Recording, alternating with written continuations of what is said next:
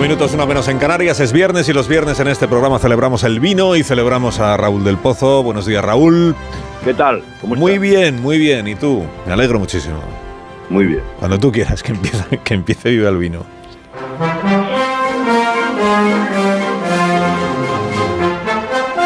El nuevo gobierno para unos es un esperpento, para otros una hazaña de Pedro Sánchez, la nueva encarnación de Macabielo, un crack. Pero llegan las primeras señales oscuras de un nuevo autoritarismo. Ni siquiera los socialistas gozan con la conquista del poder. Se sienten señalados, perseguidos. Les llaman traidores o intentan asaltar las sedes del, de las sedes del pueblo, las casas del pueblo, todos los días.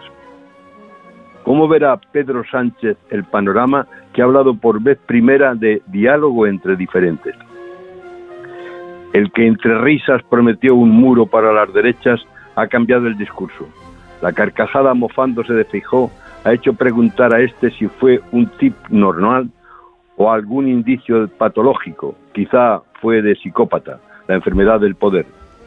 Ahora el PSOE, el que se siente a- es el PSOE el que se siente acosado y el gobierno ha ordenado a la policía detener en su domicilio a Pablo Lucini de Democracia Nacional y a tres más por eh, a los altercados de la calle Ferraz.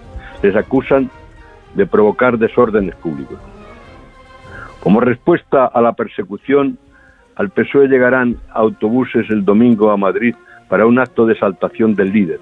Pedro subirá al escenario con Zapatero, al que pondrán como ejemplo del orgullo socialista ante la deserción de Felipe González y Alfonso Guerra.